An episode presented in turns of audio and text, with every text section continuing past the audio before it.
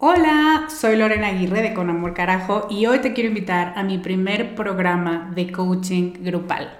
Se llama Camino a la Mujer Soberana y es una metodología que no habías probado porque no había ofrecido nunca un programa así y estoy muy emocionada. Es un coaching en grupo donde en ocho sesiones vamos a trabajar con la niña buena interna. Vamos a trabajar un bloqueo por sesión que estás cargando que no te permite construir una vida plena porque se activan respuestas de tu niña buena interna. Y te voy a dar una práctica para ejercitar una habilidad que contrarreste este bloqueo y, muy importante, vas a tener el input, las vivencias y las mejores prácticas de tus pares, de otras que están igual de interesadas que tú en trabajar con esta niña y con esta soberana y de quienes te vas a enriquecer mucho. Entre las habilidades con las que vamos a trabajar está el merecimiento, usar tu deseo como brújula, aprender a recibir, la autorregulación emocional y cuatro habilidades más. Este es un grupo reducido, tenemos 15 sillas y una de ellas puede ser para ti. Te invito a que vayas a descubremasdeti.com diagonal camino para revisar las ocho habilidades completas la metodología mayormente explicada, los planes de pago y para que veas dónde nos puedes encontrar si tienes preguntas.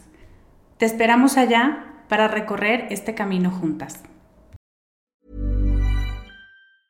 I'm Sandra, and I'm just the professional your small business was looking for. But you didn't hire me because you didn't use LinkedIn jobs. LinkedIn has professionals you can't find anywhere else, including those who aren't actively looking for a new job but might be open to the perfect role, like me. In a given month, over 70% of LinkedIn users don't visit other leading job sites. So if you're not looking on LinkedIn, you'll miss out on great candidates like Sandra. Start hiring professionals like a professional. Post your free job on linkedin.com/people today. ¿Te quejas de todo? ¿Odias a la gente que se queja y te alejas de ellos como si tuvieran lepra? ¿Te sientes orgullosa porque llevas siete días sin quejas? Pues piénsalo otra vez. Las quejas bien hechas son lo que nos deja avanzar, sentirnos poderosas y no conformarnos con menos. Estás escuchando Con Amor Carajo, capítulo 129.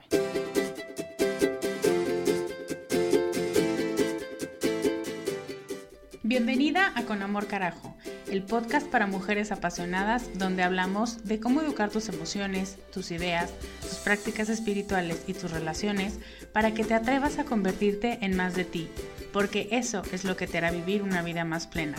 No cambiar, sino ser más tú.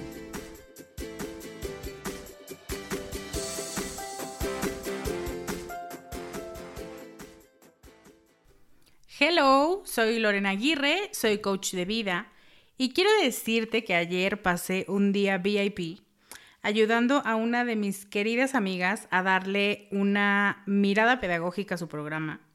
Y la verdad es que me encantó, me encantó y te quiero contar, anticipándome mucho porque no sé todavía cuándo, pero es muy probable que ofrezca estos días VIP para personas que tienen un programa que les encanta lo que hacen, que les gusta lo que tienen, pero que necesitan o les gustaría o les parecería un muy buen plus la parte pedagógica y la parte didáctica en su acomodo de contenidos, en el orden de su material. Me di cuenta que eso me encanta, que eso hacía cuando estaba hace ya varios años en el mundo corporativo, en la universidad corporativa. Y lo hicimos muy fácil ayer, mi amiga y yo. Y lo hicimos muy rápido.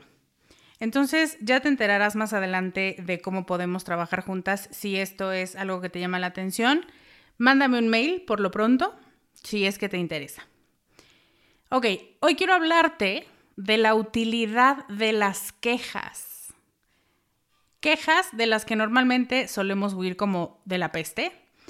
Y te quiero hablar también de ser muy honesta contigo, porque es súper importante no negar cómo te sientes o sentirte culpable por tener una emoción intensa de rechazo o de disgusto o de desagrado. Todas las emociones son bienvenidas. Ese es un mantra de este programa, de este trabajo y de Descubre en general. Incluidas estas, las desagradables, las asquerosas, las indignantes, las eh, de las que nadie quiere hablar, sobre todo esas. Entonces vamos a hablar un poco porque Ah, porque están por todos lados estas quejas, están por todos lados la negación a quejarnos y también están por todos lados las quejas fatalmente hechas que no sirven para nada. Entonces de eso se trata el programa de hoy. Y antes de empezar con el tema, te quiero decir que el reto Haz Más de este año está próximo a abrir sus puertas. Es un reto de productividad, pero productividad con alma. Con frecuencia ustedes me preguntan cómo hago tanto y cómo me centro y esas cosas que pareciera que son muy fáciles o que son de superpoderes. Y la respuesta no es con miles de apps o con un control minucioso de cada minuto de mi día. De hecho, ayer mi amiga me preguntaba, ¿cómo planeas tu semana? ¿Tienes días para cada actividad o dices, hoy toca emociones educadas, hoy toca no sé qué? Bueno, pues esa es una de las cosas de las que hablamos en el reto, de delimitar, de aclarar y de hacer espacio para lo que es importante para ti, para que no haya pretextos para no hacerlo, porque no todo es igual de importante. Y como pasa en todas las áreas de tu vida, tienes mucho ruido mental, tienes muchas expectativas que no son tuyas sobre el tiempo y sobre no perderte nada y sobre hacer todo lo que puedas con lo que tienes, aunque al final acabes brutalmente agotada, pero bueno, por lo menos no te perdiste de las tres fiestas que había hoy. Entonces, de pronto, esa forma de actuar y esa forma de exigirle a tu cuerpo y a tu organismo que funcione, pues no es tan funcional. Entonces, cuando yo hablo de haz más, hablo de haz más espacio, haz más de lo que te gusta, haz más de lo que disfrutas, de lo que te hace feliz, de lo que le da sentido a tu vida. Y entonces cuando tienes eso, pues tienes ganas de poner en práctica herramientas y estrategias para hacerle un espacio en tu agenda a esas cosas que no te puedes perder. Entonces, con ese enfoque es que está hecho este reto. Así que si quieres un enfoque distinto de hacer las cosas, algunas técnicas y mucha productividad con alma, Inscríbete a estos 21 días de reto que empiezan el 11 de agosto. Me han estado escribiendo diciéndome que algunas tienen problemas con el link del reto, no entendemos, es como el triángulo de las Bermudas de mi página porque nosotros sí podemos entrar, pero muchos de ustedes no. Entonces, lo que mejor funcionó es que cambiemos el link. Entonces, para las que puedan entrar con el link que di em, el podcast pasado, pues síganlo usando. Para las que no, el nuevo link es descubremasdeti.com diagonal productividad. Y ahí vas a encontrar toda la información del reto, el link de inscripción, que ya a partir de este momento están abiertas las inscripciones. Y, y listo. Esta es mi invitación a que formes parte de estas mujeres que van a hacer el reto empezando en agosto. Ok, quiero empezar este podcast contándote qué lo inspiró. Porque mm, cuando yo me voy a trabajar a un café, la mitad del tiempo estoy trabajando y la mitad del tiempo estoy observando y es súper entretenido ver qué pasa en las mesas de al lado. Yo lo llamo investigación. Otras personas podrían llamarlo chisme, no les crean. Es pura investigación y observación social. Anyway, estaba sentada en una mesa y enfrente de mí estaba esta mujer yo creo que 20, 20 muchos, ya tirándole a 30. Y estaba hablando por teléfono, bueno, por imagen, por video. Ya se ve que con algún jefe, o alguna jefa era mujer.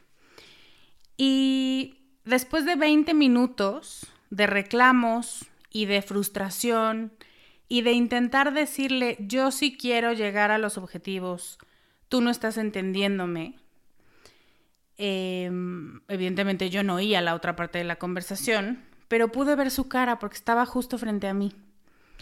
Y dijo, no me estoy quejando, solo te estoy diciendo cómo me siento. Ah, yo no te puedo explicar la frustración que me dio, las ganas de ir a abrazar a esa mujer y tenerme que recordar que no soy su mamá, no soy su hermana, no soy su coach. Pero muchas veces eso es lo que hacemos con nosotras mismas. Te dices lo que no estás haciendo y lo intentas disfrazar de otra cosa. Es como cuando alguien te hace enojar muchísimo, te desquicia y le gritas que se calle y luego dices, no estoy gritando, así tengo la voz. O como cuando lloras y dices que se te metió una basurita al ojo. O como cuando ponen enfrente de ti un plato delicioso de comida que te encanta y que, ay, ya se te hizo agua la boca. Y de pronto volteas con el de al lado y dices, mmm, se ve bien, ¿no? Es como, se ve bien, o sea, no puedes contenerte, hija. Deja de minimizar las cosas. Y hoy estoy aquí, una vez más, para hablarte a nombre de tus emociones. Esto es lo que te quieren decir. Por favor, no las niegues. No las desconozcas. No las disfraces, no hace falta. Cuando ellas se te presentan es así como son, sin que les tengas que cambiar el nombre, sin que les tengas que cambiar la ropa, para que los demás, para que sea digerible para otros. Con que tú entiendas el mensaje y hagas algo en consecuencia, eso es lo importante, porque son tus emociones, no las de nadie más. Y no ganas nada disfrazando ni desconociendo ni escondiéndolas atrás de la puerta para decir que no existen. Entonces hablemos de las quejas, del desagrado y de hacerles espacio a estas y a otras emociones desagradables en tu vida porque son grandes maestras. Para este programa me basé en algunas ideas del libro The Squeaky Wheel o La Rueda que Rechina de Guy Winch. No lo encontré en español pero te dejo en las notas del programa el link para, por si lo quieres leer en inglés. Resulta que este hombre Winch compara las quejas con las bacterias. Me pareció una muy buena comparación. Y claro, las bacterias son organismos chiquitititos que parecieran insignificantes por separado, pero cuando las juntas, su masa es más grande que si combinamos todos los otros seres vivos sobre la Tierra. O sea, ya son un ejército. Así, la gran mayoría de nuestras quejas inútiles, y esa es una distinción sumamente importante, inútiles, son pequeñas. Son como estas microorganismos, pero que cuando ya las juntas, ya es un volumen considerable. Y tanta queja oscurece nuestra visión, opaca nuestras posibilidades, eh, nos hace sentir como que no tenemos el control de nuestros propios pensamientos o de nuestra propia vida, es un pain, es una cosa terrible. Las quejas ineficientes pueden, ahí te va, dañar tu autoestima, llevarte a la depresión, evidentemente llevarte a la ansiedad, poner en peligro la toma de decisiones en general en diferentes ámbitos de tu vida, incluyendo el amoroso, el relacional familiar, el de tu carrera, ¿no? las decisiones que tomas porque no te sientes cómoda con algo y en lugar de quejarte eficientemente decides a lo mejor aguantar o abandonar un trabajo. Y con eso pues también implica o impacta tus decisiones financieras. Todo eso por no expresar una queja correctamente. Y bueno, también hay estudios que hablan de los riesgos para la salud y para la esperanza de vida cuando te quedas guardada una emoción que pudo haber servido de algo, pero que tienes tanto miedo de expresar que te hace daño. ¿Por qué, quiero preguntar, le huyes al quejoso de la oficina? Yo no sé si tú lo tenías, pero yo lo tenía y lo veía venir, era como, tú, tú, tú, ¿dónde me escondo? Y varias veces me tuve que meter al baño porque decía, ay, no, esto está terrible, me voy a tardar media hora y no vamos a llegar a nada.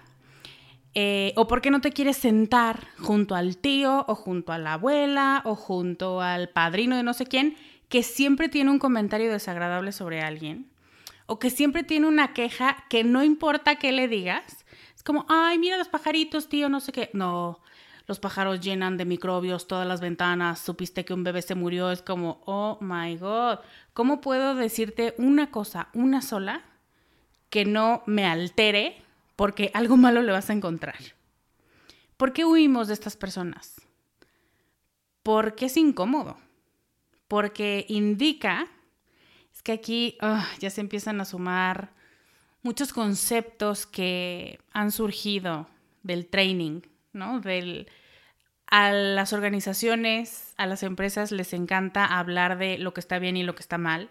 Entonces, si te quejas, es que no estás siendo proactivo, es que no eres un elemento valioso para el equipo, eh, tienes algo que corregir porque tu actitud es pésima. Entonces, no solo es que sea incómodo estar cerca de alguien así, sino que tú con elementos sociales ya te empiezas a sumar o más bien a restar habilidades. Y cuando tú eres esa nubecita, cuando a ti se te ocurre quejarte de algo, luego luego te vienen a la mente estas ideas como no, tengo que ser proactiva, no, tengo que poder ver la luz más allá del túnel, no, tengo que proponer en lugar de quejarme. Y sí, pero no siempre sabemos cómo hacerlo. Y cuando no sabes cómo salir del otro lado, pues lo más fácil, lo más eficiente es regresarte. Si no sabes de qué, qué vas a salir al otro lado, pues entonces regresas sobre tus pasos y tomas el camino conocido, que no te va a llevar a ningún lugar nuevo, pero por lo menos no te lleva a la incertidumbre. ¿Sí ves? Entonces hablamos de que las personas que se quejan son como una nube gris que a todos les llueve en la oficina o en la casa o en la calle y pues tú huyes de las nubes grises. Pero no necesariamente. Eso es en lo que hemos convertido las quejas, en nubes grises, porque lo hacemos pésimo. Pero en realidad, si te quejas con integridad, no solo te beneficias tú, sino que, uno, le evitas a muchos seguir cometiendo errores cuando señalas lo que están haciendo mal. Y dos, les ayudas a otros a dejar de ser víctimas de errores ajenos. Digamos que pavimentas el camino para los que vienen después de ti. ¿No te parece que cuando entiendes la queja como un elemento de apoyo social, hasta se te antoja quejarte? Bueno, pues si no, intentaré convencerte. ¿Qué es lo peor que puede pasar si te quejas? ¿A qué le temes cuando evitas quejarte? ¿Por qué te muerdes la lengua? Yo me acuerdo, ahorita te voy a contar, pero cuando yo estuve en ese proceso de cero quejas, teníamos una pulsera que nos cambiábamos de mano. Y había quien no solo se la cambiaba de mano, sino como una liga, la jalaba y se pegaba con la liga. Esto es, bueno, esto tiene todo un contexto dentro de la medicina conductual y tiene un sustento pero era tal el deseo de no quejarse que preferían lastimarse para recordarse que eso estaba mal, con la intención de extinguir la conducta. ¿A qué le temes cuando evitas quejarte? ¿Por qué tienes tanto miedo a esa queja? Yo tengo algunas ideas, a ver si te resuenan. Le tenemos miedo a que se nos baje la pila, a contagiarte de la mala vibra del quejoso a dejar de sonreír eternamente y ser quien siempre tenga la solución, ser este miembro proactivo del equipo que no ve las espinas, sino la flor, bla, bla, bla, ya sabes qué quiero decir. Eh, ¿A qué le temes? ¿Cuál es la historia que te has estado contando sobre quejarte? Repite, bueno, completa la frase. Quejarse para mí significa ser y con eso, con eso que acabas de contestar, es lo que hay en como en la superficie de tu mente, es lo primero a lo que está anclado este pensamiento. Pero vamos a ir un poco más abajo, vamos a profundizar en esta idea y a ver qué tan cierta es para ti. La pregunta de los 100.000 es, ¿qué tanto es culpa de la queja? ¿Y qué tanto es la historia que te has contado sobre ella y la mala fama que le has hecho? ¿Qué tanto has comprado la idea de que si te quejas eres un mal elemento? Eres una mala hermana, eres una mala pareja. No eres alguien que resuelva, sino alguien que coopera al problema. ¿Qué te has contado? Eso es lo primero que tienes que identificar. Probablemente sabes que hay campañas para dejar de quejarte, hay libros y hay estrategias Y una vez más, dentro de las corporaciones, yo, bueno, no conozco gente que no haya tenido al menos un ejercicio de, vamos a intentar no quejarnos por una semana o por tres horas o por lo que sea. Y entonces la idea es que tú te hagas consciente de cuánto te quejas y entonces digas, ya no me voy a quejar. Y tengo, no me acuerdo si ya te contesté historia, pero me parece súper chistosa y te lo voy a volver a contar. Yo fui parte de una de estas campañas de cero quejas, Un Mundo sin Quejas se llamaba, eh, hace muchos años cuando trabajaba en corporativo. y tuve el privilegio de trabajar con un equipo que a la fecha conservo como amigas, son lo máximo. Y entonces tengo a mi amiga que es súper cínica y que la amo, y tengo a la otra que es súper idealista. Entonces, de pronto la cínica empieza. Ay, ya es muy tarde. Y la otra, no te quejes. Ok. Ay, esta gente y no me contestan. ¿Qué creen que soy su madre? ¿Y qué creen que yo voy a contestarles todo el tiempo? Pero además, la cínica diciendo y haciendo, porque decía, por ejemplo, ay, y él quiere que le conteste no sé qué, y le estaba mientras contestando el correo, ¿no? Y ya resolvía los problemas, se quejaba de ellos y los resolvía. Y ya la última dice, ay, tengo cólico. Y te estás quejando.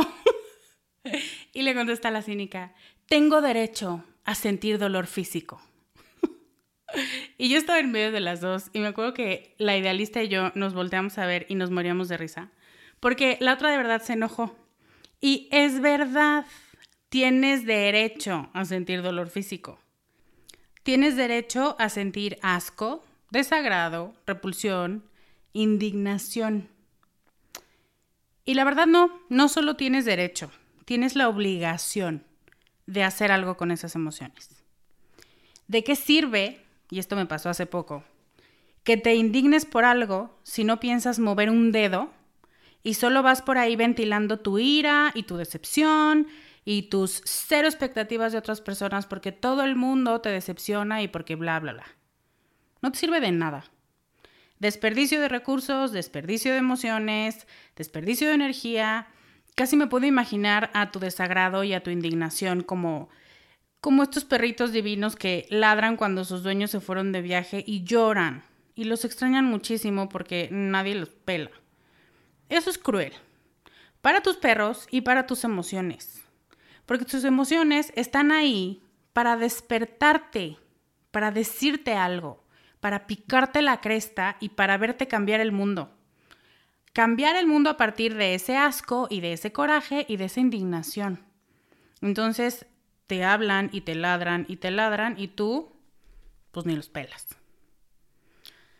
Decir en voz alta menos quejas, por eso es que este hombre y yo estamos de acuerdo en que por eso no funcionan estas estrategias, no nos va a hacer más felices, porque en lo que se concentran estas estrategias es en, como decía mi amiga, no te quejes, te estás quejando, pero no es porque sientas menos la queja. Es porque simplemente es un mecanismo que dice, no lo digas en voz alta porque molestas a los demás. Pero no necesariamente nos va a hacer más felices ni a nosotros ni a los que nos rodean. I'm Sandra, and I'm just the professional your small business was looking for. But you didn't hire me because you didn't use LinkedIn jobs. LinkedIn has professionals you can't find anywhere else, including those who aren't actively looking for a new job but might be open to the perfect role, like me. In a given month, over 70% of LinkedIn users don't visit other leading job sites. So if you're not looking on LinkedIn, you'll miss out on great candidates like Sandra. Start hiring professionals like a professional. Post your free job on linkedin.com/people today. Cuando nos frenamos, cuando nos ponemos un masking en la boca y no nos permitimos expresar sentimientos negativos cuando los tenemos, lo que hacemos es barrer estas emociones abajo del tapete. No limpiamos, no las sacamos, no eh, dejamos el ambiente limpio de estas moléculas, no, guardamos, escondemos abajo del tapete. Y esa no es una receta para la salud mental, de hecho es una receta para todo lo contrario porque ahí es donde viene esta mm, facilidad para la depresión y para la ansiedad, porque guardas y guardas. El problema con la cultura de la queja no es que nos quejemos mucho, que sí, nos quejamos mucho y por muchas idioteces, Pero el problema real es porque nuestras quejas excesivas, además, son inútiles. Se desperdician, no logran nada. Em, solo es como, mira mundo, date cuenta de cuánto estoy sufriendo y pasándomela mal. Órale, gracias, bye. ¿Eso qué? ¿A quién le ayuda? ¿A quién le suma? Solo te pone más de malas, solo te hace concentrarte en lo negativo. Eso no es una queja útil. Esas son las quejas a las que le subimos, como las del tío molesto en una comida o como las de esta persona en la oficina que te escondes en el baño con tal de no hablar con él. Lo peor que puedes hacer con una queja útil es callártela. Y lo segundo peor que puedes hacer es expresarla mal porque llenas de basura emocional y de basura energética al mundo. Así que vámonos poniendo de acuerdo con el concepto y después te voy a contar un poco los tips de este capítulo. Primero, establezcamos definiciones. ¿Qué es una queja útil para mí y para esta comunidad? Una queja útil es una declaración de que algo no está bien. No te gusta, te incomoda, te indigna. Y fíjate la diferencia en los matices. Y entonces, esa declaración lo que pide de ti es hacer algo para cambiar la situación. Es una oportunidad para reconocer que eres poderosa, que tú puedes aportar algo y que tu voz merece ser escuchada. Es totalmente otra postura, muy distinta a la de la víctima. Entonces, aquí te van mis tips para quejarte bien. Uno, hay niveles. Hay niveles de quejas y el primer paso para quejarse bien es identificarlos. Así como no es lo mismo amar tu lipstick nuevo porque es lo máximo que amar a tu pareja, no es lo mismo quejarte por el mal pedicure que te hicieron donde nunca vas a volver a hacértelo que quejarte por la forma tan inconsciente en la que los gobiernos están tratando eh, la crisis climática, por ejemplo. No es lo mismo. Son molestos todos estos elementos, pero no es igual, no están en el mismo escalón. Hemos perdido la dimensión, el contexto, y a todo lo nombramos igual, y para todo queremos reaccionar igual y logramos que todo nos pegue igual. Yo he visto gente quejarse con la misma vehemencia y con el mismo coraje del perro del vecino que ladra en las noches, que, no sé, no sé, me estoy acordando de otra cosa, pero de cosas feas, realmente feas. Eso es lo primero que tiene que cambiar si quieres aprender a quejarte bien. Deja de gastar tus recursos emocionales quejándote de todo y por todo en la misma magnitud. Reconoce que te molestó, pero ponlo en un espectro. La pregunta es, del 1 al 10, ¿qué tanto me molesta? O ya ni siquiera es molestia, ya llegó a frustración, ya llegó a indignación, esto ya es intolerable. ¿A partir de qué número vale la pena expresarlo en voz alta? ¿Ocho? Tú sabes, porque tú te conoces a ti, sabes hasta qué punto ya te está afectando hasta qué punto es molestia o es indignación o es intolerable. No todo te afecta igual. Hay cosas que te parecen extravagantes y dices, ay, qué persona tan rara, cosas que te dan pena ajena, pero eso no quiere decir que ameriten una queja. Y cosas que realmente son indignantes. Esas son las que tenemos que hacerles caso. Son las que merecen una llamada de atención, son las que merecen una conversación incómoda, eh, una junta valiente para decir esto pasó y no estoy de acuerdo. Entonces logra identificar claramente las diferencias en tus reacciones del 1 al 10, en qué escala. En la escala de molestia, eso es tolerable. En la escala de indignación, algo tenemos que hacer. Y actúa en consecuencia. Otro tip que viene al caso aquí es, para que realmente sea efectivo, di una queja a la vez. Entonces, aunque muchas cosas te molesten, aunque en la misma persona o en el mismo comentario haya muchos matices, escoge cuál de tus insatisfacciones es en la que te quieres enfocar. Eso es muy importante. Porque si no se pierde el foco, hasta tú misma te pierdes y con lo único que te quedas es pensando, ay, qué nefasto, qué nefasto, ya no quiero hablar con él. Y ese no era el punto. El punto era resolver para extinguir la conducta, no para convencerte a ti misma que fue desagradable. Eso ya lo sabías. Segundo punto, quéjate por las razones correctas. Nos quejamos muchas veces para ventilar nuestras emociones o, como decimos, para sacarlo de nuestro sistema. Pero según Winch, nuestras quejas responden a cuatro funciones sociales primarias. Ahí te van. La primera motivación para quejarnos es que, como el alcohol, las quejas son sumamente útiles como lubricantes sociales. O sea, odiamos las mismas cosas, chócalas, amigui.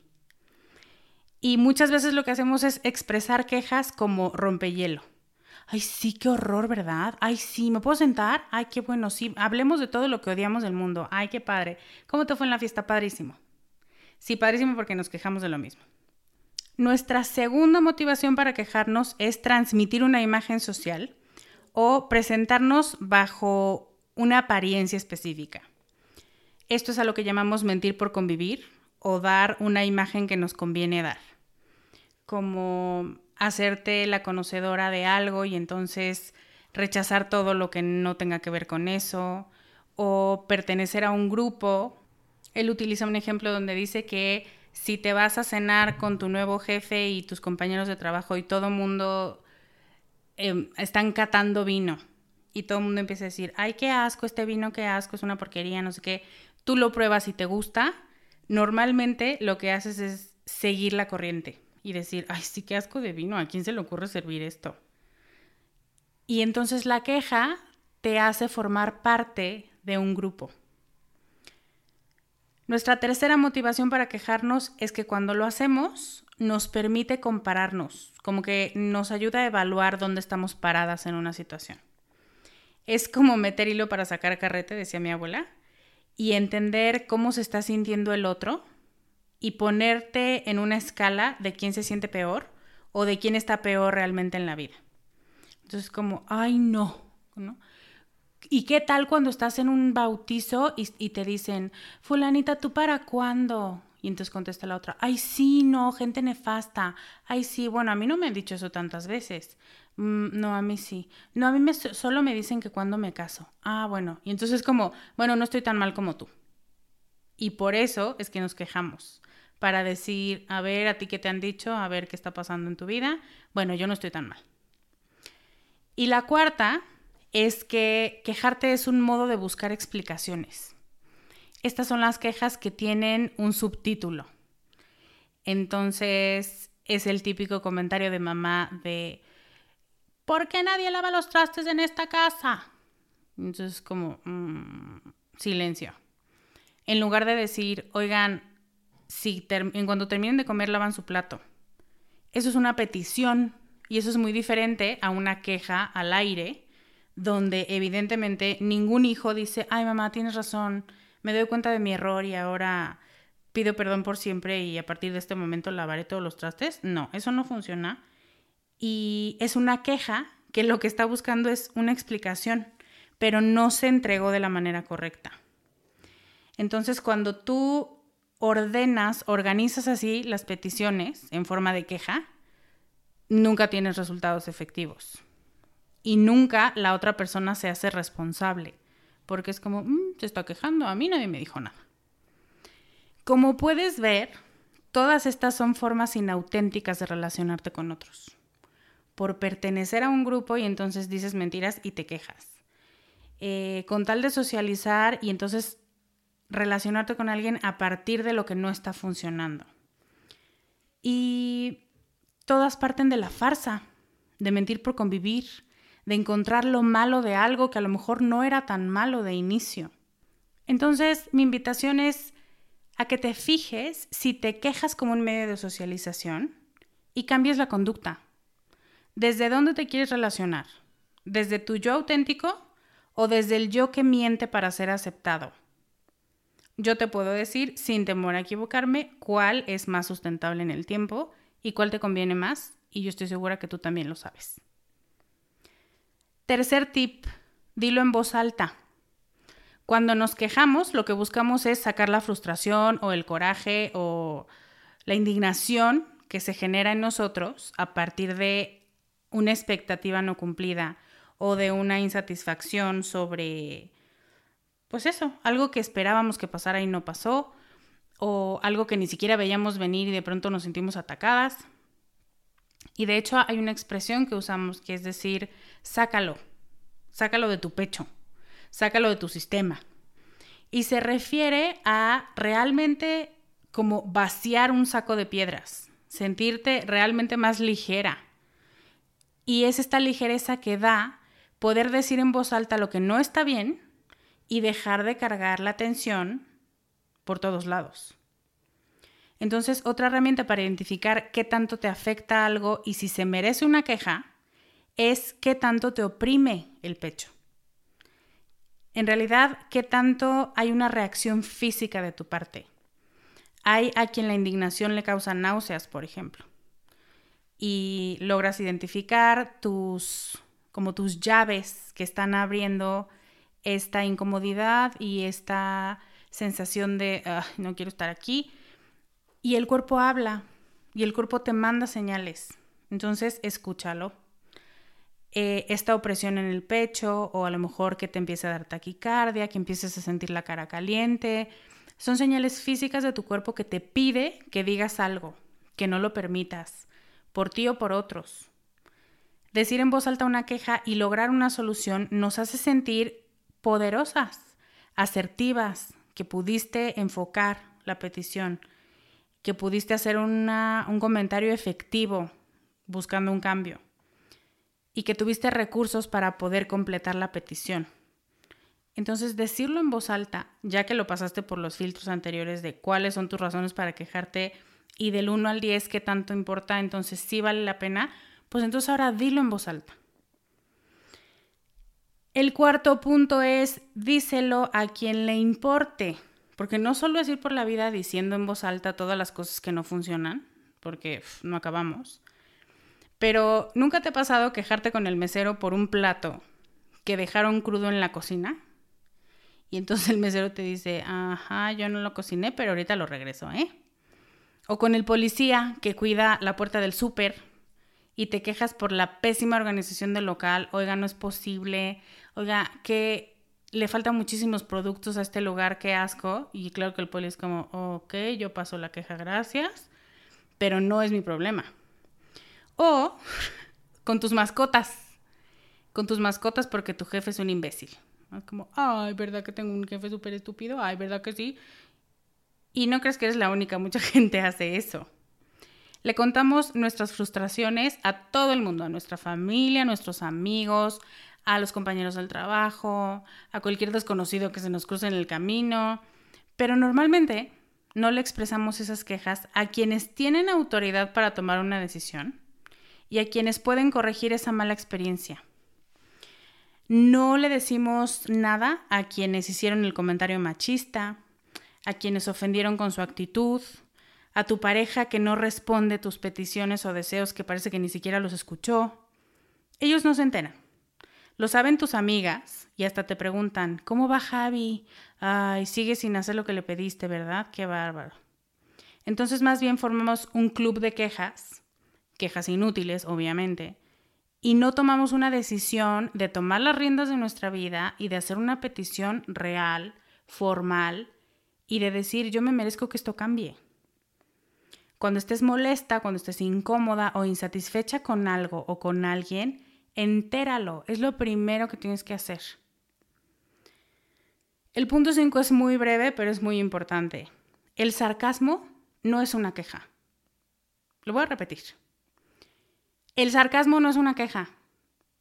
Muchas veces es nuestra forma de querer parecer chistosas o de no querer parecer tan serias o las amargadas o que la gente se lo tome como regaño, pero si tú ya decidiste que estás en un 9, que sí se la voló con su comentario, que no te sientes cómoda con él, entonces vale la pena que te pongas seria.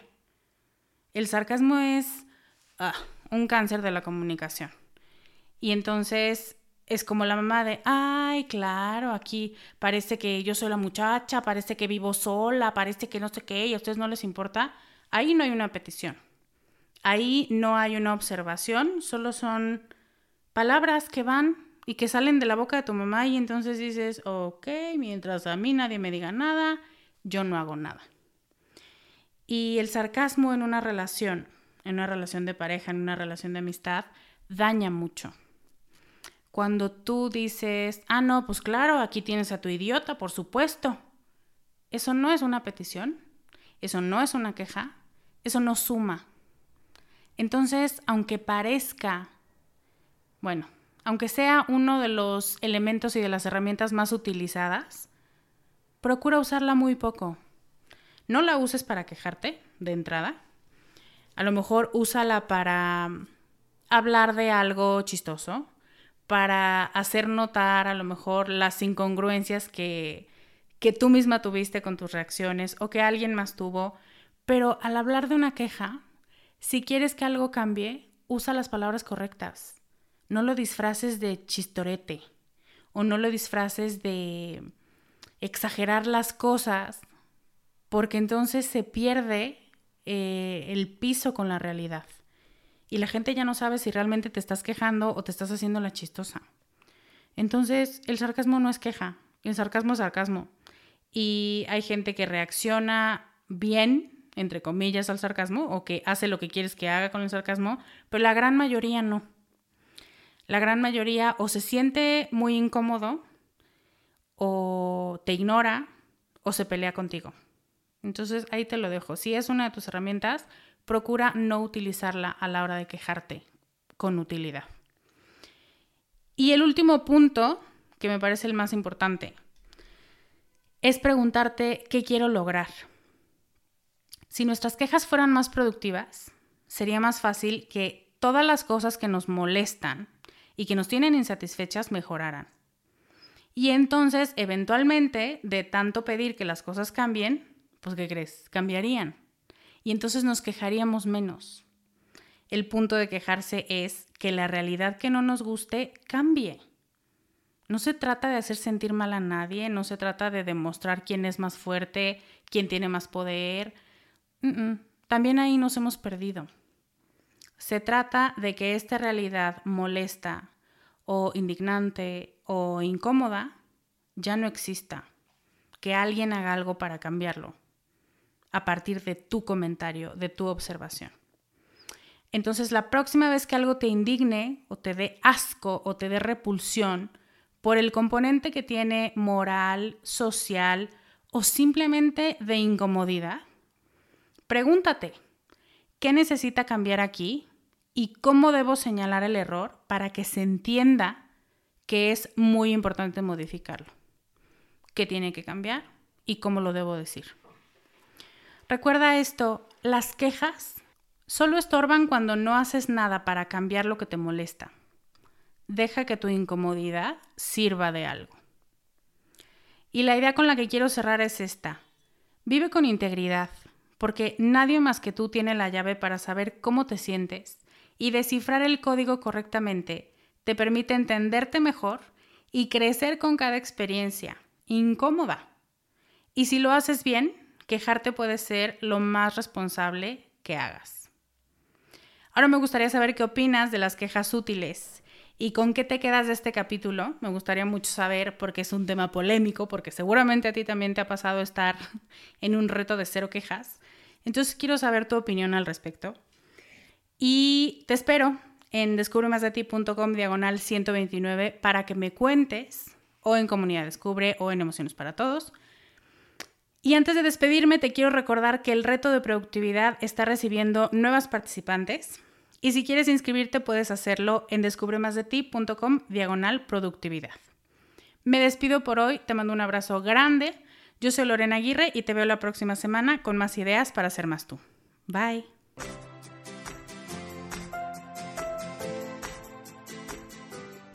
Este podcast, sus notas, regalos y links viven virtualmente en mi página www.descubremasdeti.com.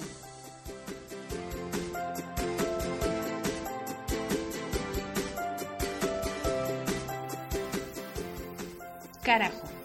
Locución adjetiva ponderativa malsonante que significa, entre muchas otras cosas, algo muy grande y muy intenso. En mi mundo así es como tienes que conocerte, valorarte y amarte, con una intensidad tan grande que no pases desapercibida. El mundo necesita que seas más tú y que nos enriquezcas a todos con tus habilidades, tus talentos y tus sueños. ¿Te atreves?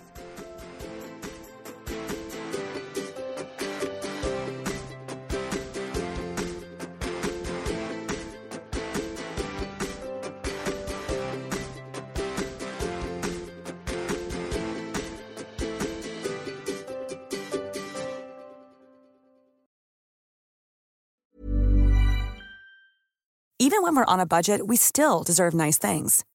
Quince is a place to scoop up stunning high-end goods for 50 to 80% less than similar brands. They have buttery soft cashmere sweaters starting at $50, luxurious Italian leather bags, and so much more. Plus, Quince only works with factories that use safe, ethical, and responsible manufacturing. Get the high-end goods you'll love without the high price tag with Quince. Go to quince.com/style for free shipping and 365-day returns.